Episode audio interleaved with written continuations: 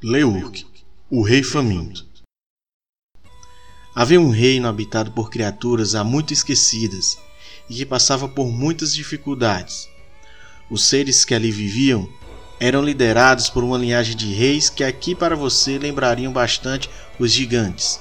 Mas diferentemente deles, a raça daqueles reis não era nem um pouco desajeitada, muito menos burros como os gigantes. Ao contrário, os Safarix eram seres que mediam quase 10 metros e usavam lindas tranças que iam até os cotovelos e vestiam sempre as mais belas roupas.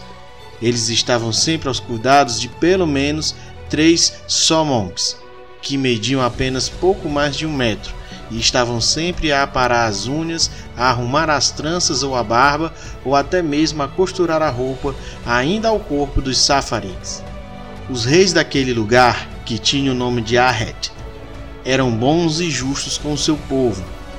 As portas do grande salão de conferências estavam sempre abertas e os súditos vinham e ali expressavam suas dificuldades aos reis, que procuravam utilizar-se da mais sábia decisão para resolver o caso de seu povo o quanto antes. Um certo dia, um safarig chamado Leurk chegou ao trono.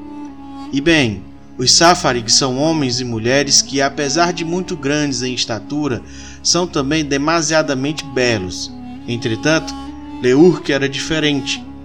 Tinha um corpanzil redondo, estava sempre suando e roncando enquanto respirava. Suas decisões também não eram sábias. Certa vez, uma senhora falou ao rei que parte de seu terreno havia sido inundado pelo rio e que sua casa estava prestes a afundar. E imaginem o que fez o rei.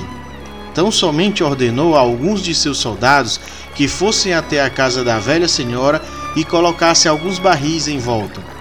Um dia, quando a velha acordou com o barulho do rio demasiadamente alto e com água umedecendo sua cama, notou ao olhar para fora da janela que sua casa estava descendo a correnteza do rio. Mas a história que vai ser contada sobre Leurk, ou Chato, talvez seja bem pior. Por ser muito gordo e estar constantemente comendo, as dispensas do castelo começaram a ficar vazias. Com o tempo, os empregados começaram a ter que buscar comida nos súditos que moravam próximo. Mas ali também a comida acabou rápido. A distância entre a comida e o rei estava se alongando e ele ficava furioso com aquela demora em trazerem suas refeições.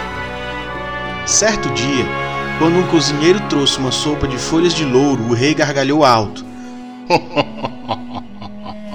sopa de folhas de louro? Achas mesmo que sou um animal que come apenas vegetais? O pequeno criado tentou informar ao rei sobre a dificuldade de encontrar comida pelas redondezas. Carne, pães, trigo, arroz, maçãs, uvas, qualquer coisa que Vossa Majestade possa imaginar está em falta. O rei achou que era mentira e ergueu o pequeno coitado do cozinheiro, levando até em frente ao seu rosto. Encarando aquele pequeno ser, o rei sentiu o cheiro que vinha dele, o cheiro da cozinha, o cheiro exalado pelos temperos, vapores e toda a sorte de comida de que ele se lembrava. E de repente, sem pestanejar, o rei levou o cozinheiro à boca, devorando-o de uma única vez. As criaturas no salão pararam. Estavam todos em choque. A partir daquele dia, o rei passou a comer um criado sempre que estava com muita fome, ou quando a comida que lhe traziam era ruim ou insuficiente. Cada vez menos criaturas aceitavam estar na presença do rei, e alguns criminosos eram trazidos à sua presença após um banho em ervas para serem sentenciados à morte por desjejum do rei. Leurk não viveu muito. Um dia, alguém teve a ideia de servir-lhe um criminoso envenenado com toda a sorte de coisas peçonhentas que foram encontradas em um raio de 5 quilômetros. O rei teve uma morte rápida, com a boca espumando e os olhos mais pretos que a noite mais sombria.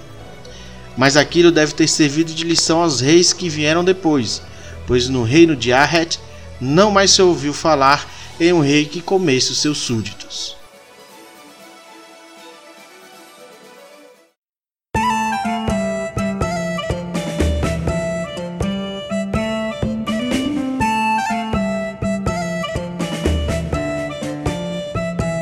Espero que vocês tenham gostado. Esse foi um dos meus contos disponíveis no Wattpad. Acessem e divirtam-se.